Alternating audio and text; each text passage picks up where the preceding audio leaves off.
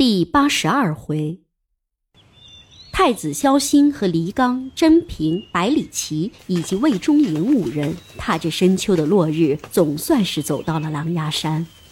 他们望着狼牙山的深秋美景，忍不住啧啧赞叹着。满山的红黄色秋叶交错在云雾间，山顶的狼牙阁若隐若现，远处的山峦就像一根根蜿蜒的丝带。仿佛用尽全力想把天边的太阳拉到山峦里面去。估摸着还有一个时辰才能走到琅琊阁的大门口，几人也不着急，索性的坐在石梯上，静静的欣赏着美景。李刚把水袋递给了太子。小公子，请喝水。太子萧心笑着接过水袋，说道：“ 你总算是记住了。”大家千万记住啊，我们就是去北魏做布匹生意的。我是萧公子，你们都是我的伙计。几人都随即点头，然后都开心的笑了起来。太子，你们总算到了。陆源远远的从山上的石梯飞奔下来，太子起身，待到陆源走到跟前后，连忙说道：“陆将军，你怎么知道我要过来啊？”是大帅让我下山来等你们，他说是阁主说你们要来找我们。陆源如实的回答道：“哼，不会是琅琊阁呀？什么消息都是灵通的。”太子感叹道：“太子，那你们先上山，我还得下山去买点酒。”陆源弯腰叩拜，让开了上山的路。阁中没有酒了。太子一脸疑惑。大神说，山脚下有一个酿酒的老翁，他酿的酒味美至极。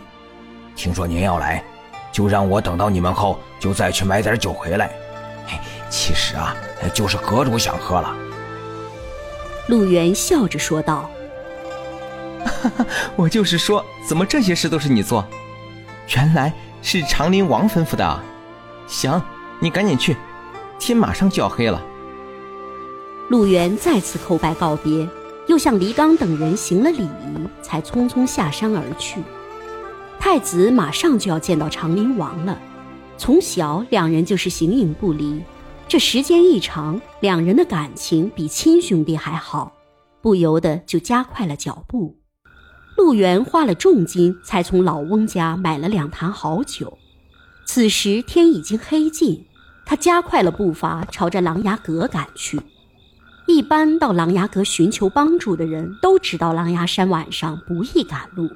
这里除了山路崎岖外，还有就是当地的一伙贼寇，专挑深秋时节的晚上，在琅琊山下设伏，抢夺一些钱财。当地的官府经常捉拿，但却没有抓到过一个。琅琊阁又只顾招揽该有的生意。对贼寇只是井水不犯河水，这些贼寇也知道琅琊阁的规矩和实力，白天都不会前来招惹和设伏，只在晚上碰点运气，其他的时候都是在别的地方谋些钱财。陆源早就听闻这些事情，虽然自己有高超的武学，但是如果遇到这伙贼寇，耽误了大帅的酒水，自然会被责骂。想到这里。陆源赶紧使用轻功，急忙的赶着回去，交出银两，不然要了你们的小命。没有银两，把这位姑娘留给爷爷玩玩也行。前方十几个贼寇打着火把，把一少男和一少女围在了中间。哼，就你们这几个毛贼，也想来造次？说完，被围在中间的少男一边用身体护着少女，一边用剑刺向冲来的贼寇。由于少男始终要保护少女，只能用剑不断的化解这伙贼寇的砍杀。虽然暂无性命之忧，但是这个少男的武功并没有明显高出一筹的实力，加上这伙贼寇显然是有备而来，占着自己的人数多，拖着少男的体力。如果一直这样持续下去，少男少女定会吃亏。陆源在黑暗处观察了一会儿，心里的正气油然而生，连忙将手里的酒罐放到了一边，拔出利剑刺了过去。陆源武功高强，加上从贼寇后方突然刺杀而来，没有防备的贼寇瞬间就被陆源刺伤了好几个。少年见有人拔刀相助，便不再进行一味的抵挡，而是主动向贼寇刺杀过去。贼寇见状，知道陆远武功实在高强，自己根本不是对手，带头的赶紧把火把一扔，带着一行人等消失在黑夜中。